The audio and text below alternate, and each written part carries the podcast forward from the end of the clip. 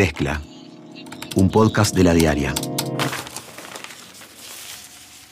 Es una presentación de Antel. Bienvenidos. En la mezcla de hoy hablamos sobre el proyecto de Plan Nacional de Vivienda Popular por Construcción Pública impulsado por Unidad Popular. Abusaron de la confianza de José Carlos. Dijeron que... Y en verdad lo que hicieron fue... Este, Votaron todo el proyecto en contra, metieron otro proyecto. Lo armaron ahí, lo metieron el día antes, el debate previo, lo llevaron y lo hicieron votar. Arman otro proyecto, eh, pues ya existe, eh, y no sé, eh, con eso pretenden llenar el ojo. hay una hay una segresa. Eso y otras cosas, pero por supuesto Unidad Popular, que tiene solo un diputado, centró mucho de sus esfuerzos en un proyecto de Plan Nacional de Vivienda Popular por Construcción Pública.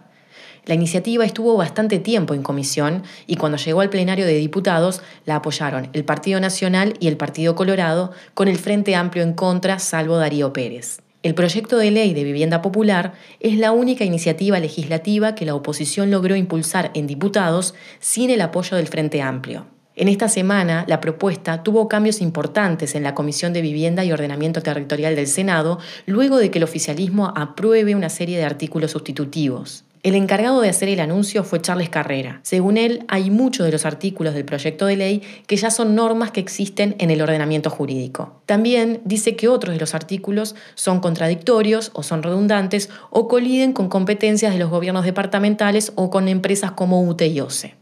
Este proyecto, que es de autoría de Eduardo Rubio, el único legislador de Unidad Popular, adjudicaba a la Agencia Nacional de Vivienda el papel de ejecutor de la construcción de viviendas como servicio social y creaba el Fondo Nacional de Vivienda Popular por Construcción Pública. Votaron todo el proyecto en contra y metieron otro proyecto que armaron, eh, eh, por lo que sé, lo armaron ahí en la bancada de frente, lo metieron el día antes, o sea, lo llevaron a la comisión sin debate previo y lo hicieron votar. En el Senado, donde Unidad Popular no tiene representantes, la Comisión de Vivienda y Ordenamiento Territorial cambió en forma radical el articulado y de hecho produjo un nuevo proyecto con otras finalidades. Arman otro proyecto que quería otro instituto eh, juntando el plan juntos con el eh, plan de mejoramiento de barrio que ya existe, que no han dado respuesta ni solución a los problemas de vivienda y no sé, con eso pretenden llenar el ojo a la gente, pero... Según explicó Charles Carrera, el proyecto sustitutivo propone la creación del Instituto de Reforma Urbana y Hábitat como persona pública no estatal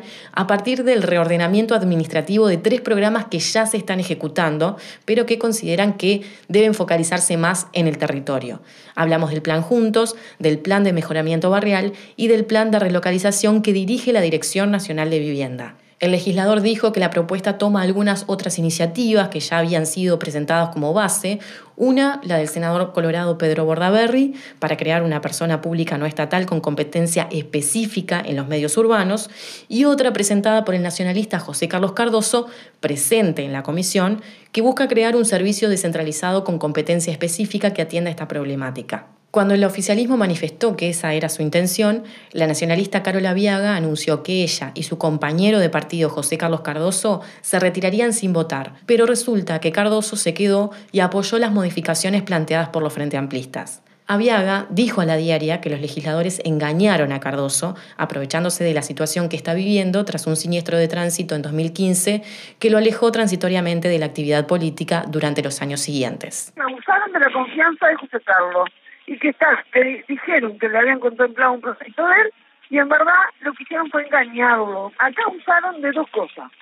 De los vecinos que están sufriendo por este tema y que están hace meses y meses este, defendiendo su proyecto, tratando, golpeando las puertas. Bueno, se rieron en la cara de todos ellos y abusaron de la confianza de José Carlos y abusaron de la situación por otra parte, el senador frente amplista Antonio Galiquio respondió a las acusaciones y dijo a la diaria que Aviaga debería tener más respeto por el nacionalista. Eh, de Cardoso es una excelente persona y que no tiene ningún problema. También dice que su adhesión fue porque se recogieron muchas de las propuestas que él planteaba. Eso y otras cosas, pero por supuesto esos insumos se tienen en cuenta. Consultado por la diaria, José Carlos Cardoso recordó no haber votado ninguna de las dos versiones del proyecto, afirmación que contradice las versiones del resto de los presentes y de las actas. Adriana Peña, la intendenta de La Valleja, adelantó a la diaria que el martes se comunicó con Larrañaga para anunciarle que renunciaba a Alianza Nacional. Según dijo, ahora explora cerrar alianzas con el candidato nacionalista Luis Lacalle Pou o con el ex precandidato Juan Sartori. Unidad departamental nos marca. Nosotros nos vamos muy bien, eh, queriendo mucho a los compañeros y, y agradeciendo todo, pero hay una hay un, ajedrez departamental que también tenemos que tener en cuenta. Eh, la política es un juego de ajedrez y en eso nosotros, bueno, opciones distintas opciones y estamos armando el mejor grupo. Por otra parte, Alianza Nacional confirmó la integración de la primera terna de su lista 2004 para la Cámara de Senadores. La nómina va a ser encabezada por el ex precandidato nacionalista Jorge Larrañaga, el segundo lugar lo va a tener el intendente de Colonia, Carlos Moreira, y el tercer lugar de la lista al Senado lo va a ocupar la historiadora, profesora y escritora Ana Ribeiro.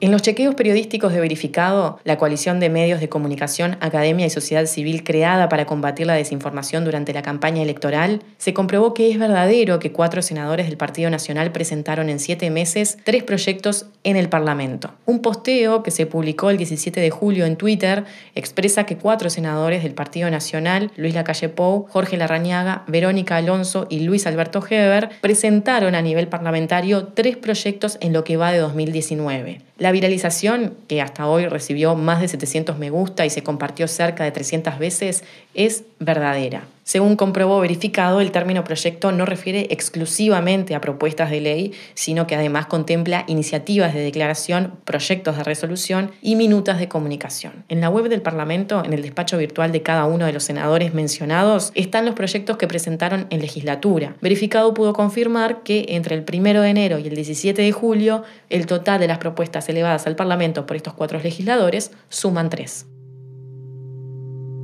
Hasta aquí la mezcla del 9 de agosto. Conducción, Débora Quirin. Edición, Andrés Nudelman. Producción, María Natalia Rodríguez. Mezcla, un podcast de la diaria. Sumate a nuestra comunidad.